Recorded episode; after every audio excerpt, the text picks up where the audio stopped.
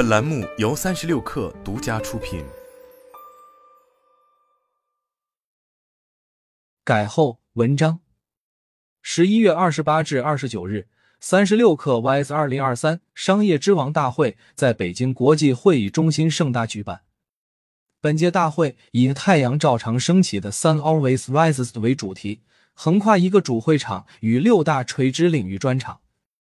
主会场聚焦未来三千六百五十天，在产业升级洪流中进击中的万联网、AI 与商业增量、全球品牌看中国、科技至上、共建创新六大篇章重点议程，邀请全领域商业大咖展开为期两天的顶级商业对话，向现在提问。给未来答案。金益资本联合创始人和管理合伙人杨毅带来了主题分享：产业投资、赋能科技创新，成就美好生活。以下是演讲实录。大家好，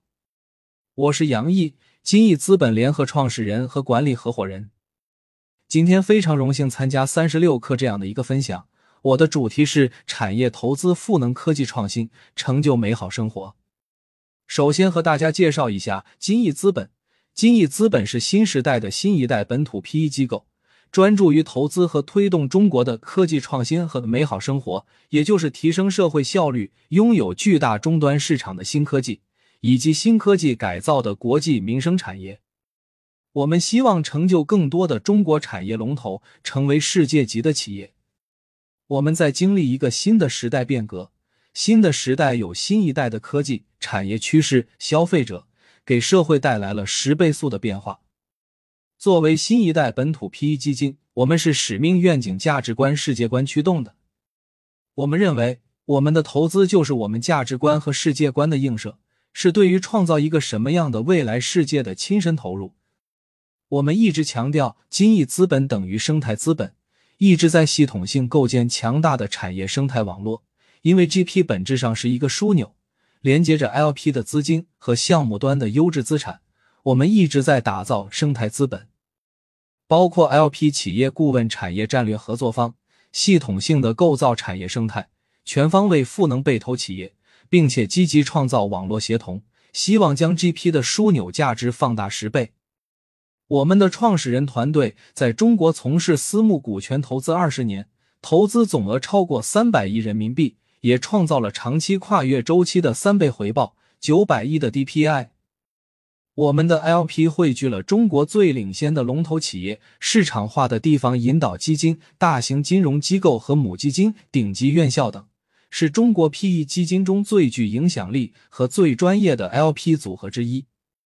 同时，我们也凝聚了中国本土 PE 基金中最专业的市场化团队。核心成员来自于国际、国内顶尖的 PE 机构里的骨干。我们投资的项目包括新科技和民生产业的龙头项目，包括第四范式高纤机器人、新旺达、起点能源、华西生物、巨子生物、名创优品等等。通过过去近二十年的经验，我们形成了独特的研究和投资方法论。我们是一家深度研究驱动的机构。很强调基本面研究、价值投资，通过前瞻性研究主动寻找投资机会。我们非常重视宏观和结构性的长变量，面向最重要的行业赛道进行前瞻性的思考。这里我们会考虑的是需求侧接受的节奏以及供给侧产品的成熟度，来动态研判商业化临界点、产业化爆发点和最适合我们布局的时间点。从而聚焦和深耕未来最有潜力的细分赛道。我们具体投资的标准包括四个方面：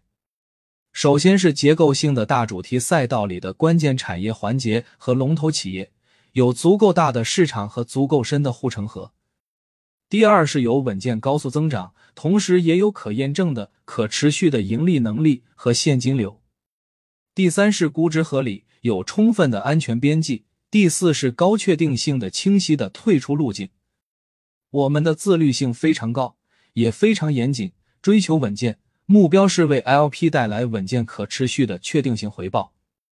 我们认为投资什么和没有投资什么都很重要。过去这些年，很多风口赛道最后出现了一些系统性的问题，而我们没有去投资在线教育，没有投资生鲜电商、烧钱的新消费或者高估值三 S 企业服务等行业。在项目方面，我们积累了深度的研究和产业生态，在主题赛道里主动发掘机会和投资布局。金翼项目中百分之八十以上都是主动发掘的，尽量避免竞争。对于大部分项目来说，我们都是独家或者本轮最早去拜访的投资人。通过我们深入的行业认知和丰富生态赋能体系，来持续加强和企业家之间的信任。我们的投研思路方法论是面向最重要的赛道进行前瞻性的研究，主动与产业生态深度合作，共同挖掘最优机会。我们非常重视投后的赋能，在过去二十年，我们也积累了非常丰富的投后经验，并且一直在系统性构建强大的跨界生态网络。包括 LP 顾问和被投企业战略合作方等等，我们希望积极创造协同、共创共赢，给被投企业提供一站式赋能方案，包括国内外的并购、数字化供应链、品牌营销、市场拓展、线上线下流量和渠道，还有科技赋能、人力资本以及资本运作等等。简单回顾一下过去二十年。金翼团队在企业生命周期的各个阶段是如何支持了中国最成功的一批龙头企业？包括在企业成长期投资了蒙牛、百利、名创优品，成熟期支持了华西生物、海尔。我们还协助了很多大型集团做孵化和分拆，包括投资并协助海尔分拆了大件物流龙头企业日日顺。我们还协助了很多被投企业出海去做并购。包括投资并且协助联想收购 IBM 的全球 PC 业务，还投资并且从美股私有化分众传媒和睦家医院，也协助了太平洋保险和李宁扭亏为盈，并且全面转型。今天大会的主题是在产业升级的洪流中，也分享一下我们对中国产业升级洪流的理解。首先看一下产业升级的必要性。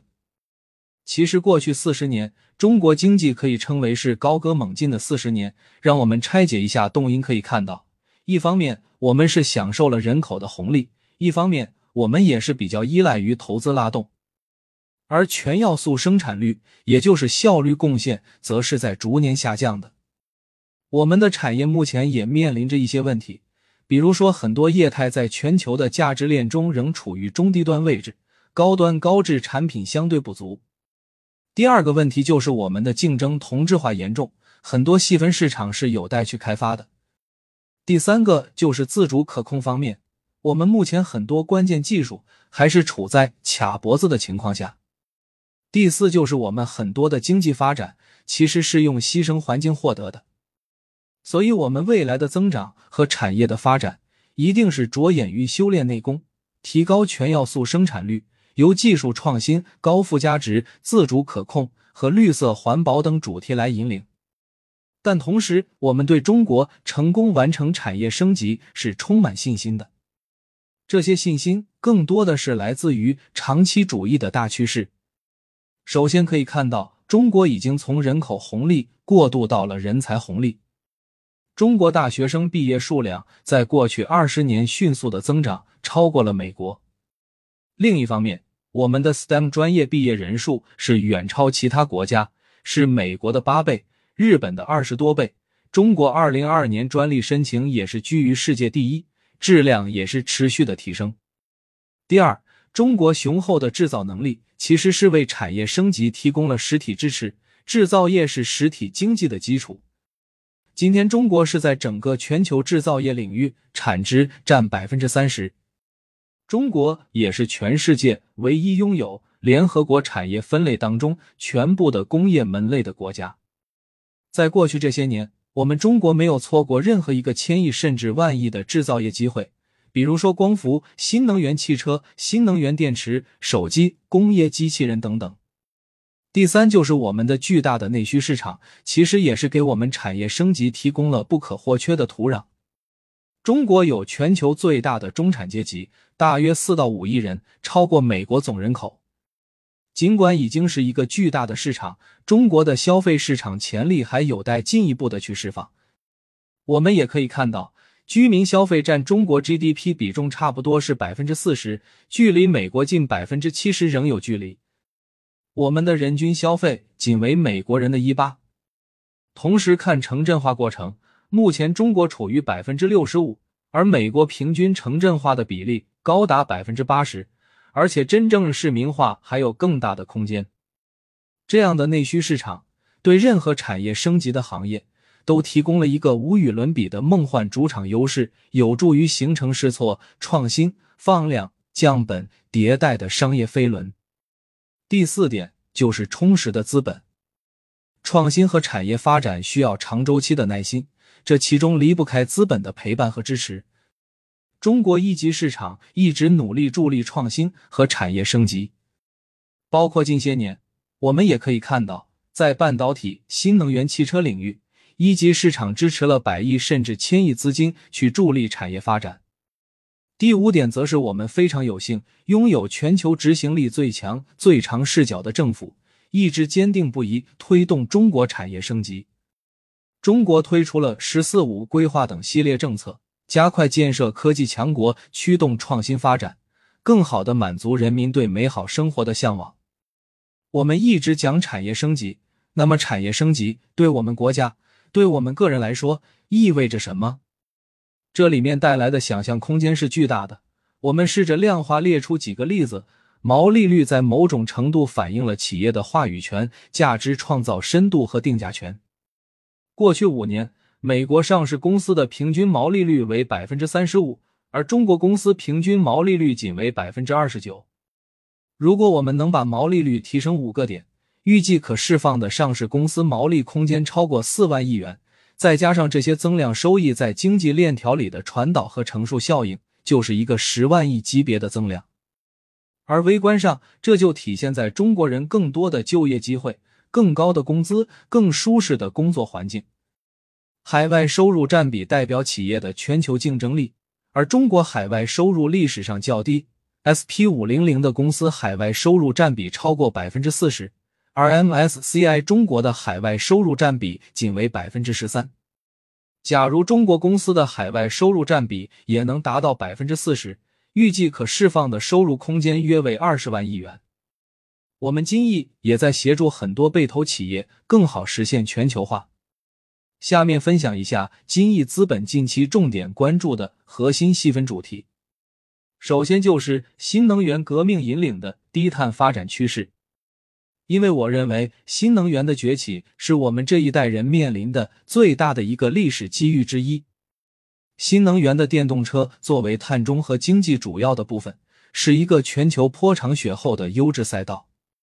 中国也是连续八年蝉联全世界第一新能源汽车产销国。沿着新能源和新能源汽车产业链上下游深挖，我们陆续布局了中国分布式储能领域龙头。中国领先的动力及储能电池企业，新能源行业智能化产线设备领域的龙头，以及新能源汽车电子领域的国产龙头。之后分享一下我们在半导体和新材料领域的观察。我国半导体行业卡脖子的问题，也是国产替代自主可控的投资机会。中国半导体自给率低，每年芯片进口金额超过四千亿美元。在部分高端领域，几乎百分之一百依赖进口，所以我们认为中国实现芯片自给、国产替代不是一个选择题，而是高端产业发展的必要前提。同时，我们也看到，在国内新材料领域需求非常旺盛，新材料也是如粮食一般，为几乎每个产业茁壮发展提供必要的养分。智能化和自动化方面，也可以看到明确的机器替代人的趋势。过去几十年中，人工智能在专家系统、国际象棋、图像识别方向都有超过人类水平的形态。近两年来，以 OpenAI 为例，AI 大模型更是展现出了令人激动的智能涌现现象。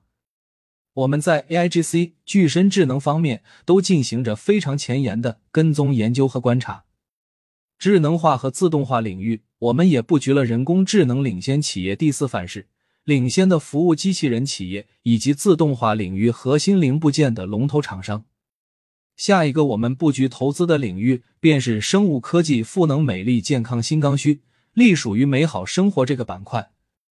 生物经济是国家政策大力支持的方向。“十四五”规划中明确提到建设美丽中国，重点围绕生物基材料、新型发酵产品等方向。这背后的一个重要驱动因素就是生物科技赋能的功能型医学、抗衰、护肤等需求。因此，我们在二零一九年和二零二一年投资生物科技全产业链龙头华西生物和巨子生物。它们都具有广泛高频的普世惠民型的应用场景，覆盖医疗、医美、护肤、食品等多个领域。最后，在数字化改造下，实现基础消费行业的产业升级，也是我们关注的一大投资主题。首先，中国消费行业破长雪后，有无数个千亿、万亿级大市场，不论是食品饮料、鞋服，还是美妆个护、家居用品等等。每一个细分子赛道，未来五年平均增速都是高过于世界经济平均增速的。这些行业都是可以由产业数字化来改造升级的，在产品层面、企业管理和发展层面实现根本性的改变，从而带来全新的机会。比如说，我们投资的名创优品，作为全球第一自有品牌综合零售商，名创优品一直坚定的在打造高度数字化的供应链和加盟体系。从而成长为中国最成功的世界级的零售企业。以上是我的分享，大家应该可以看到如何结合好中国的科技创新和我们巨大的内需市场，蕴含着巨大的潜力和投资机会。也非常感谢大家的宝贵时间，期待有机会和大家共同合作交流。